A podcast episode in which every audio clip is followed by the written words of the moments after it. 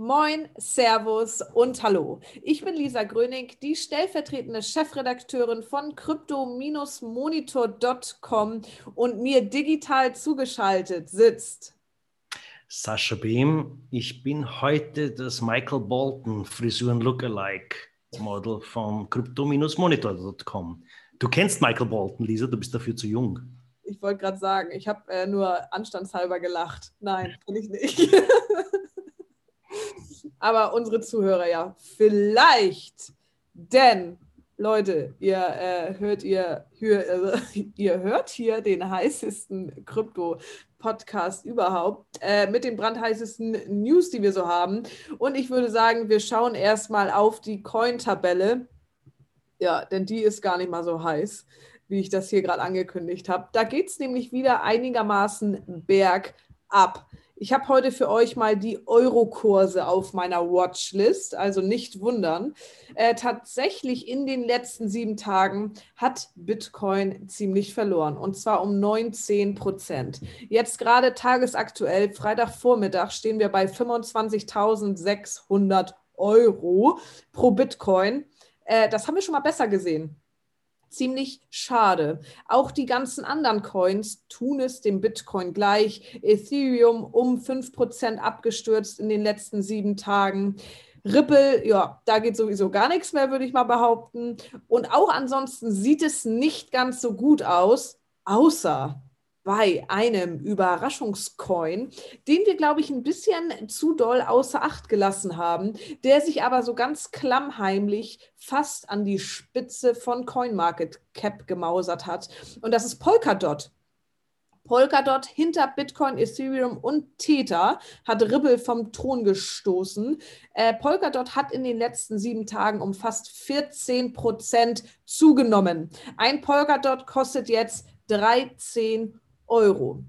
Und ebenso Platz Nummer 8 auf der Tabelle, Chainlink, 11% plus.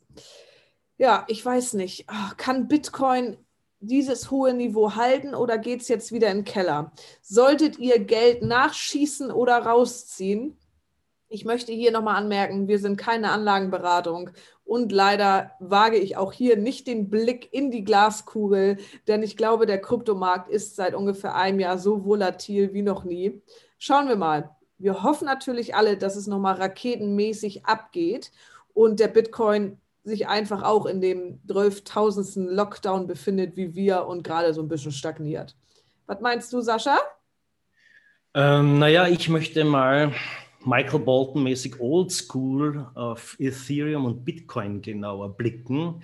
Also Ethereum hat ja bis jetzt auf die letzten, das Hoppala der letzten Tage, wo jetzt allgemein ein bisschen wieder der Kurs eingebrochen ist, äh, war ja Ethereum ziemlich klar der, der Kursgewinner, im, also in Relation betrachtet. Außerdem hat das äh, Transaktionsvolumen im, Bitcoin, äh, im Ethereum-Netzwerk sogar Bitcoin überholt. Ähm, das hat sich auch mit dem DeFi-Hype zu tun, der sehr viel auf dem Ethereum-Netzwerk laufen. Anyway, also Ethereum ist nach wie vor in lauer Stellung, um da jetzt wieder, glaube ich, loszulegen, vor allem fürs nächste Jahr. Ich meine, das ist ein bisschen eine, eine Groundhog Day-Story, die wir fast jedes Mal erzählen. Es wird ja, äh, es steht ja nach wie vor der Wechsel von Proof of Work zu Proof of Stake bei Ethereum im Raum und jetzt gibt es schon Probeläufe und das soll dann doch Ethereum 2.0 bald vom Stapel lassen. Man darf gespannt sein, also ich glaube, da kommt noch etwas. Ähm, insgesamt, glaube ich, ist der, die, die, Kursbewegung ein wenig auch äh, geschuldet der Inauguration Biden, beziehungsweise er hat ja ähm, als, als Finanz, designierte Finanzchefin, die Janet äh, Yellen, äh, nominiert. Und die wiederum kommt ja aus, die war Ex-Chefin in der Fed und hat ein bisschen schon Signale von sich gegeben, dass sie plant, den Kryptomarkt ein bisschen deutlicher zu regulieren. Wenn man aus der Fed kommt, glaube ich, ist das in der DNA eines Menschen, dass man dann sagt, Kryptowährungen ist gleich äh, illegaler Geld oder illegal, illegales Finanzwesen. Auch da, glaube ich, ist noch nicht das letzte Wort gesprochen. Auch, glaube ich, ist natürlich jetzt die die Dollarflucht vielleicht in, unter der Schreckensherrschaft von Trump zu Ende und die Leute haben sich gedacht, lieber Bitcoin als, als irgendetwas, was mit den USA zu tun hat. Ich glaube, das ist jetzt alles ein bisschen eine, eine, ein kurzes ein Schlagloch gewesen im Kurs. Ich denke, dass das mittelfristig aber sich wieder alles nach oben bewegen wird, ähm, weil ja die Anwendungen tagtäglich mehr werden und die Akzeptanz und die institutionellen, institutionellen Anleger etc. Also ich glaube, das können wir ganz locker aussitzen, oder? Ja, und ich möchte dazu tatsächlich mal äh, einen kleinen Tipp geben. Äh, falls ihr nicht immer nur Podcast hören wollt, sondern auch mal in ein paar Live-Talks reinhören wollt, falls ihr schon im digitalen Berghain drin seid, äh, kommt zu Clubhouse. Da gibt es auf jeden Fall jeder Menge interessanter äh, Austausche zwischen ja, allen möglichen Krypto-Experten, die, die denken, sie wären es, aber auch zwischen äh, Krypto-Institutionen, wie zum Beispiel Bitpanda. Äh, die hatten einen ganz interessanten Talk, ich glaube vorgestern, als sie die Bitpanda Debit Card in Kooperation mit Visa gelauncht haben. Da sind die natürlich abends live gegangen, unter anderem Erik Demuth, der CEO. Und da haben die ein bisschen über die neue Debitkarte gequatscht. Wir hatten dazu auch schon einen kleinen Artikel geschrieben. Und hast du schon gepreordert? Aber ganz, also ich bin nicht nur der, wie soll ich sagen, ganz vorne dabei, obwohl ich Michael Bolton bin, ähm, bin ich ganz hip und vorne dabei nicht nur auf Clubhouse. Sagt man eigentlich auf Clubhouse oder in Clubhouse? Auf Clubhouse, glaube ich. Ich bin auf Clubhouse, yo. Ach, das ist so, warte, wie sagt man, das ist so lost. Das ist so lost, wie du sprichst. Nein, auf jeden Fall, ich, ich bin auf Clubhouse und auch Pre-Order äh, Visa Card Bitpanda, äh, wie soll ich sagen, in der Line stehende.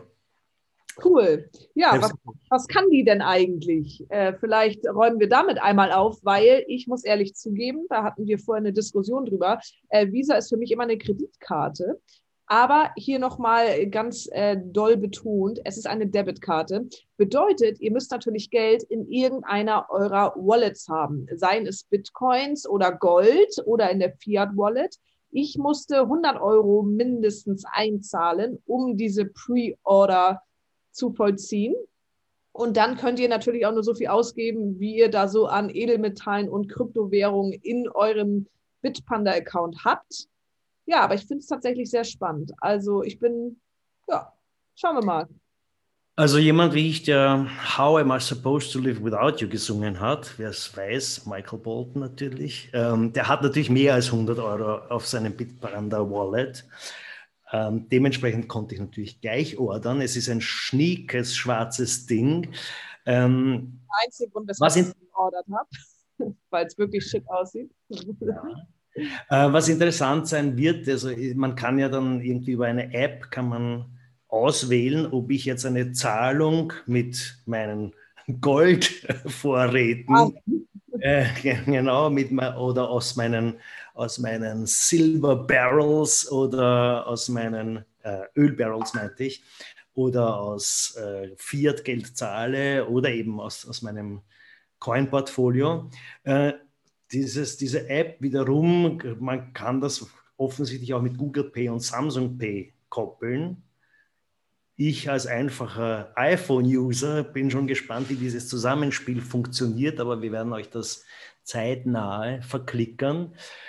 Technisch ist es dann dahinter so, dass der, der Handelspartner, und Visa hat ja wirklich jede Bude eigentlich, ähm, dass der Handelspartner sofort die, die, die Zahlung in seiner gewohnten äh, Fiat-Währung bekommt. Die ist auch, wenn's, äh, wenn, wenn diese Fiat-Währung Euro ist, meines Wissens gebührenfrei. Und im Hintergrund rechnet Bitpanda das dann entsprechend um. Ähm, ja, also das heißt, nach vorne sollte es der Handelspartner gleich finden, nach hinten wird es finanziert über die Trading-Gebühren. Äh, wir sind gespannt. Es ist natürlich auch schon angefragt, ob wir nicht ein ausführlicheres Interview machen werden mit einem der Bitbander Zampanaten und ihr werdet dann zu lesen haben. Genau. Und weil wir jetzt äh, so viel äh, gesabbelt haben, hallo, werdet mal wieder wach, es geht um Pornhub. Ähm, Pornhub akzeptiert jetzt nämlich auch weitere Kryptowährungen, unter anderem Ripple, den Binance Coin, BNB, USDC und den TikTok Dogecoin. Ähm, ja, also, wenn ihr noch ein bisschen länger im Lockdown seid und euch alleine fühlt, dann haut doch die Ribbel einfach mal raus. Ansonsten, Sascha, was hast du noch für spannende Krypto-Themen? Eigentlich nur in eigener Sache, vielleicht noch sei das als kleiner Cliffhanger einmal in den Äther geworfen. Ähm, Crypto-monitor.com, das Portal eures Vertrauens, wo ihr natürlich auch die Links zum Pre-Order der coolen Bitpanda Card etc. findet.